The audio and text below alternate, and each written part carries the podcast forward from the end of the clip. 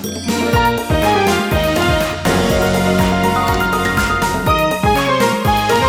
てるから作るまでリサイクルの天才ライフアシストチャンネル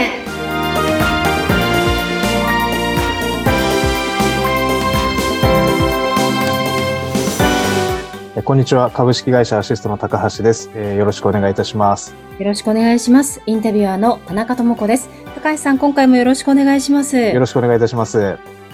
今回は何についてお話し進めていきましょうか。はい。えー弊社アシストではですね、あの、地域の皆様の、えー不要品のえー回収とともにですね、あの、こちらが処分場にもなっておりますので、あの、廃棄物の、えーまたう不要品のですね、えー受け入れをしておりますので、えー本日はその受け入れについてのお話をさせていただければと思います。はい。廃棄物の受け入れ、不要品の受け入れについてですね。はい。はい。よろしくお願いします。よろしくお願いいたします。はい。テーマは何についてお話しいただきましょう。えーとですね。まあ、あのーアシストとしましては、あのーお家の中の不要品全般ですね、あの、受け入れはしているんですけれども、まあ、どうしても、あのー処分費がかかってしまうというところで、あの、その中でですね、あの、処分費のかからないものうんうんですね。で、それが、あの、今ちょっと押しているものがありますので、はいそれをご案内させていただきたいんですけれども、はい。えーそれがですね、あの、羽毛布団ですね。ああ、はい羽毛布団。確かに今の季節は使わないですよね。はい。で、また羽毛布団というのがですね、あの、どこの会社さんも、あの、廃棄処理するのが非常に困難なものなんですね。そうなんですか。はい。あの、はい。それはなんでですか？はい。えーとですね、あの、うちなんかもそうなんですけれども、廃棄するのには許可がこういろいろあってですね、うん。。はいい。で、うちはあの、その処分の許可が破砕処理っていう、要は、こう、破砕していく、砕いていくっていう許可なんですけれども、うん。はい。まあ、羽毛布団を破壊するとですね、うんあの、雪のようにファーッと舞ってしまってですね、もうファンタジーみたいなことになってしまうんですね。。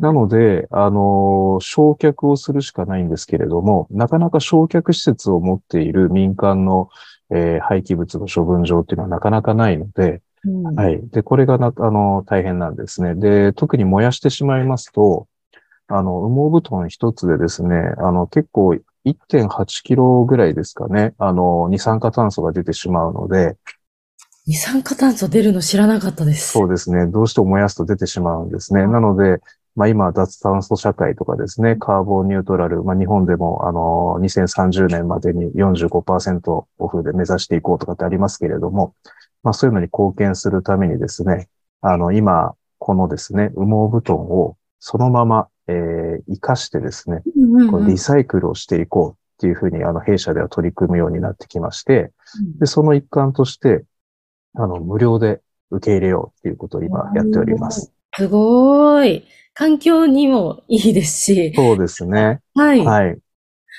ほど。あ、じゃあ二酸化炭素って燃やすと出てくるってことですよね。そうですね。燃やすと出るっていうことですね。はい。すいません。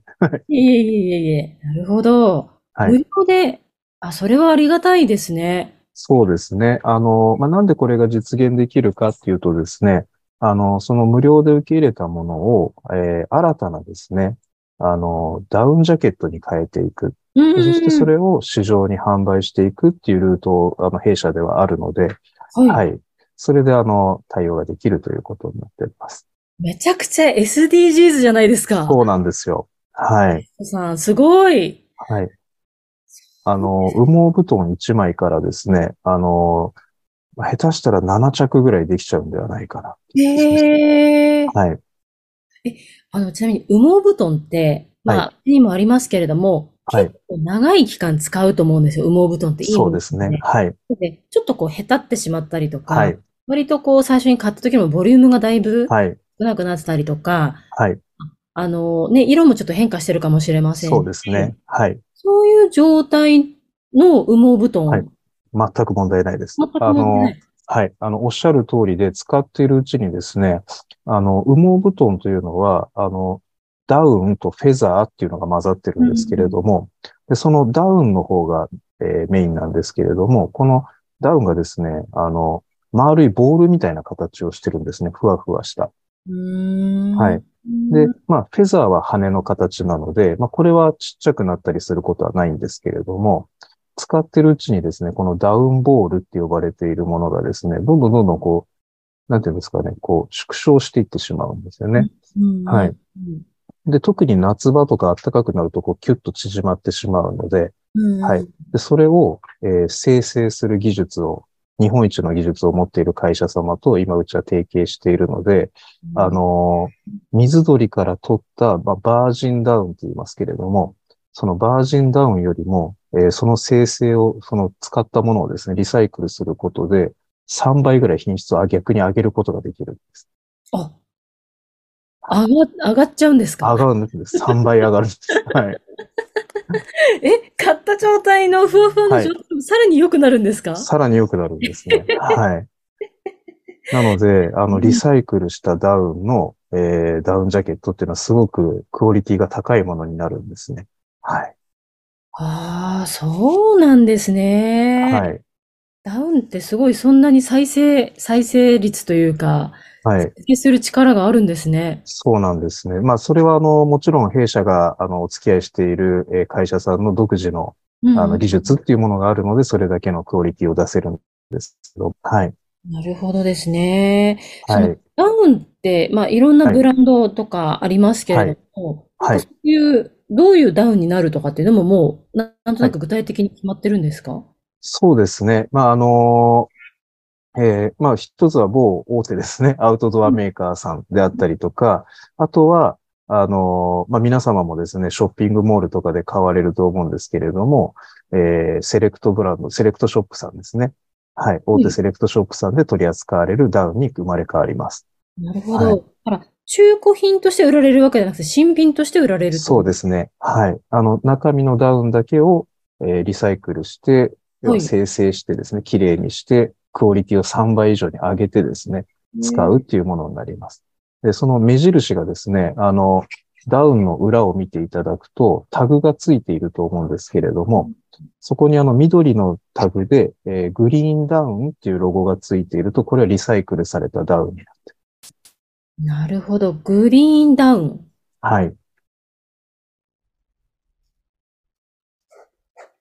なるほどですね。そのはい、ロゴっていうのは割と有名なものなんですかそれともなんかもえーとですね、ぜひですね、あの、例えば、えー、セレクトショップでダウンジャケット買ったことあるよとかですね、あの、まあ、有名なアウトドアブランドのダウンジャケット買ったことあるよっていうことがある方はですね、そのタグを見ていただいて、う、そうするとですね、あの、黄緑色のタグがついておりますので、うん。はい、グリーンダウンっていうですね、はい、なんかそうですね。環境のことにこうはい関心が高い方とか、はい、SDGs にこう関心がはい協力したいとか、関わりたいと思ってる方なんかにはぴったりですよね。そうですね。なので今それをですね、グリーンダウンプロジェクトという名前でですね、はい、へー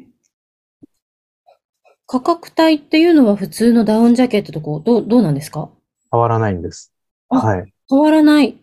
変わらないんですね。はい。あの、リサイクルの方が手間もコストもかかるんですけれども、うんうんうんあの、で、品質も高まるんですけれども、はいあの、変わらずの値段で提供されております。なるほど。はい。ね、これをお聞きの方、羽毛布団、もうそろそろ新しく買い替えたいとかね、はいあの、ずっと使ってたから、そろそろ捨てたいけどどうしようかなって思ってる方は、ぜひ、アシストさんに、ねそうですね。ぜひ、アシストまで持ってきていただけると、はい。その。はい。自分の布団のダウンがね、その、はい。あったかいダウンジャケットんですもんね。そうですね。はい。ちなみにその羽毛布団って、あの、有料で？引き取るとそれ大体いくらぐらいとかって、なんか目安とかあるんですか？他の業者さんとかもあるえーとですね。まあ、処理困難なので、どれぐらいなのかっていうのはあれなんですけれども、例えば、えーまあ、我々のような業者がですね、あの、産業廃棄物としてそれらをこう集めてくるとですね、えー話ではですね、1立方メートルと言えばいいですかね。それぐらいの量で、まあ、大体2万円ぐらいかかるという処分費がかかると言われてますね。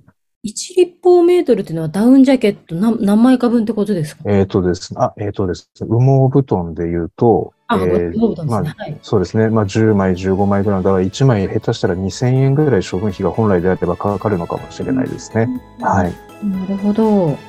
へーそれがうちでは無料でやっております。ああ、ね、あの、その、それがまた再生されるって思うとね、ちょっと気持ちよくはい。手放せるそうですねな。はい。話。あの、高橋さん、またこのお話、次回もぜひ詳しく聞かせていただけますでしょうか？ぜひよろしくお願いいたします。今回もありがとうございました。ありがとうございました。